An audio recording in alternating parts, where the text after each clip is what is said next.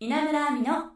ここしろインターン。どうも稲村亜美です。学生と企業の架け橋にをコンセプトにさまざまな企業の方をお迎えしお仕事インターンシップのことそして就活に役立つ情報をお届けする稲村亜美のここしろインターン。今回からは動画で採用支援を行う会社株式会社ムービー代表取締役三島博也さんをお迎えします。稲村亜美のここしろインターン。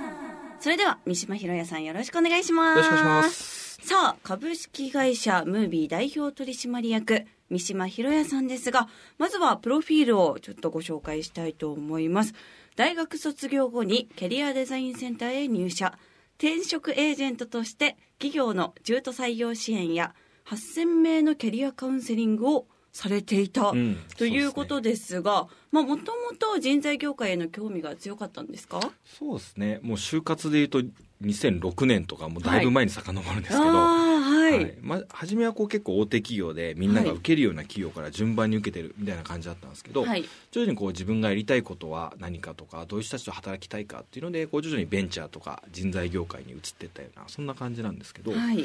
ぱこう人材業界っていろんな業界いろんなビジネスを知れるっていう特徴があるので、まあ、それはすごい学びになるんじゃないかっていうのと、はい。結構小さい規模の会社で人よりも早く成長したいとか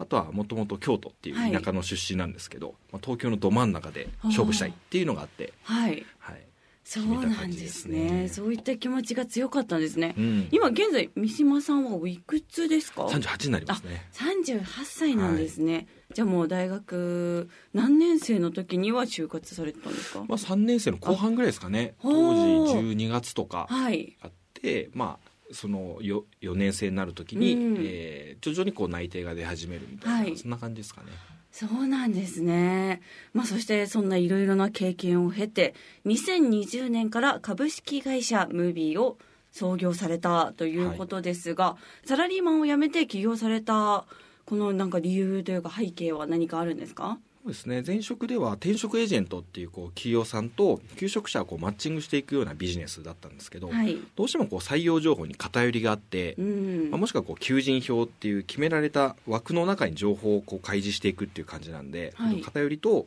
確一性に違和感があって、はまあ、まあそういったものをこう人材のミスマッチであったりとか、はい。場合によってはすごくいい会社さんなんだけどなかなか知られていないっていうこう機会損失を解消したいなと思いで、あはい。このムービーを立ち上げました。はあ、まあ、ちなみにこの企業自体は学生時代から意識はされてたんですか？そうですね。就活の時こういろんな会社説明会大体120社ぐらいのセミナーをうんたくさん行きトータル受けたんですけども、はい。まあ、その中で興味あるところをどんどん絞っていったんですが、え改めてこう日本にいろんなビジネスモデルがいるしいろんな社長思いもあって、えはい。まあ、その過程で、まあ、こういう事業をしてみたいとかこういう会社の社長やってみたいなっていうこう自分の中でこの会社に所属するっていうのもそうなんですけど、こういう会社を作ってみたいなっていう思いがまあ、就活の時に芽生え始めたっていうのはあると思います。なるほど。じゃあもうその段階でなんかいろいろ吸収はしていってたんですね、うん、そうですね。就活の時はすごく楽しんであいろいろ勉強してた感じですね。楽しい就活を送られたということですが、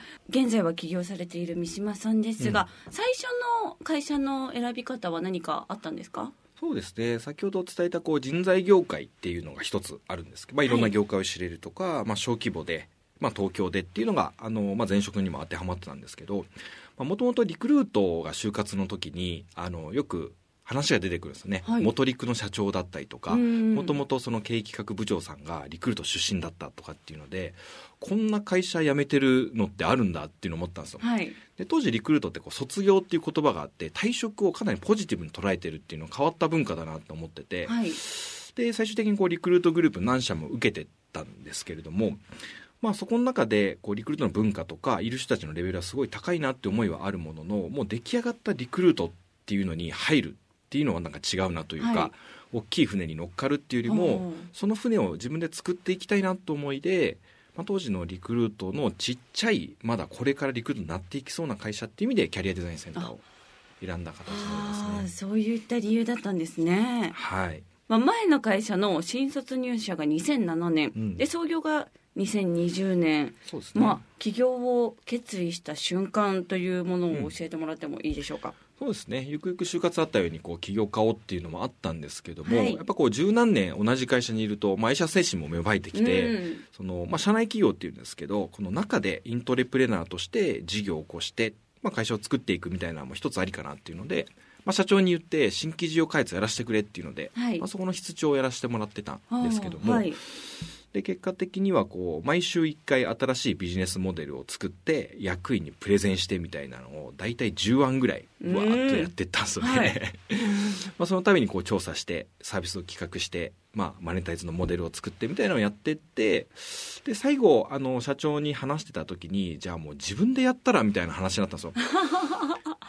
で、はい。まあ、社長も、まあ、ある意味こう起業家だったりしてもともとリクルートの出身の社長なんですけど、まあ、自分自身でこうやりたい思いがあるんだったら俺も金1000万ぐらい出すでっていうふうに言ってくれてうん。おおそれは面白そうだと思って、まあ、結果的にはお金をいただく形じゃなかったんですけど、はい。まあ、そしてかなり起業っていうのが選択肢として意識した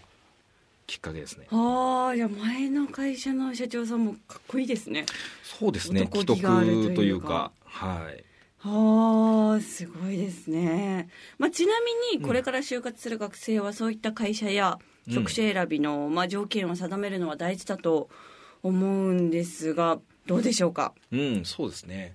まあ、結構就活生年収であったりとか仕事内容、どうしてもこう気になるところだと思うんですけど、うん。まあ、なんか僕からのアドバイスとしては何をするかももちろん大事なんですけど誰とするのかっていうのはすごく大事だなと思ってて、はい。例えばこう先輩社員の入社理由であったりとかなぜその人が同じ会社でなんか仕事をし続けてるのかっていう一人一人のこうモチベーションを確認していくと結構こうストーリーが見えてくるというかだからそれが自分に似ているとか尊敬できるかみたいなところで会社選びをしてもらいたいなと思います、ねああじゃあ先輩の言葉を聞くっていうのも大事なんですうね、ん、だと思います。はあありがとうございます。ということで次回は三島さんに授業内容について聞いていきたいと思います。ありがとうございました。ありがとうございました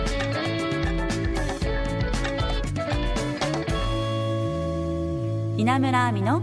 ここしろインターン。さあ今日は三島さんの起業のきっかけなどを、まあ、聞きましたが、まあ、やっぱりね最初から思ってたんですね。就活も楽しんでいましたし。いやーまああとはもう本当ね全部の質問に丁寧に答えてくださる方だなと思い私はとても好感が上がっております、まあ、三島さんには来週からも登場していただきます。ありがとうございました。さあ番組ではあなたからのメッセージもお待ちしています。就活に関するお悩みインターンシップについてそして企業の方に聞きたいことや私への質問など何でも OK です。アドレスはここしろアットマーク jocr.jp 番組ツイッターもあります。フォローリツイートもお願いします。そして番組オフィシャルサイトや番組をサポートしてくれているここしろインターンのサイトにはインターンシップの情報も掲載されています。こちらも合わせてチェックしてください。